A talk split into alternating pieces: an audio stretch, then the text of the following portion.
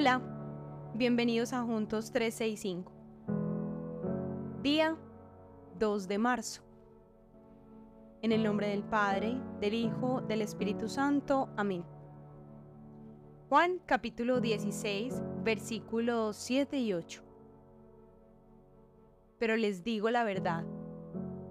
A ustedes les conviene que me vaya, porque si no lo hago, el consolador no vendrá a ustedes. En cambio, si me voy, yo se los enviaré. Y cuando Él venga, convencerá al mundo de su error en cuanto al pecado, a la justicia y al juicio.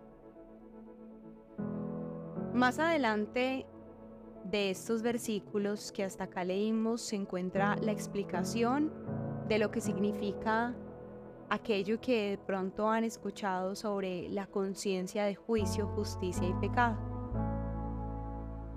El punto de partida es entender que esta es una obra del Espíritu Santo, regalo de Jesús cuando iba a partir a la casa del Padre, en nosotros. El cambio contundente proviene de la revelación de la verdad en nuestros corazones. Y hasta que eso no ocurra, empezando por la disposición a escuchar la voz de Dios, cualquier intento de cambio será inestable y temporal, pues estará inspirado en los motivos incorrectos, como una emoción, la insistencia de la pareja hacia el cambio, o la búsqueda de encajar o agradar a los demás. Conciencia según la RAE es el conocimiento del bien y del mal que permite a la persona enjuiciar moralmente la realidad y los actos, especialmente los propios. Ahora, conocer sobre pecado es discernir lo que agrada y no agrada a Dios, lo que nos contamina y perjudica, lo que nos aleja de Él. Primer punto muy importante en el proceso de cambio saber que mi comportamiento es pecado, que entristece al Espíritu Santo en nosotros y que sin duda crea un abismo entre Dios y nosotros. Conocer sobre justicia se trata de saber que Jesús es el Hijo de Dios, que Él es la verdad y que Él es el Salvador. A su vez es entender que es el perfecto juez para juzgar los corazones. Conoce nuestros más profundos deseos e incluso las verdaderas intenciones que allí se encuentran. Y al final, entrega la vida eterna. Por último, conciencia sobre juicio responde al hecho de saber que Satanás ya fue juzgado por sus actos y todos nosotros pasaremos por ese mismo momento al final de nuestra vida.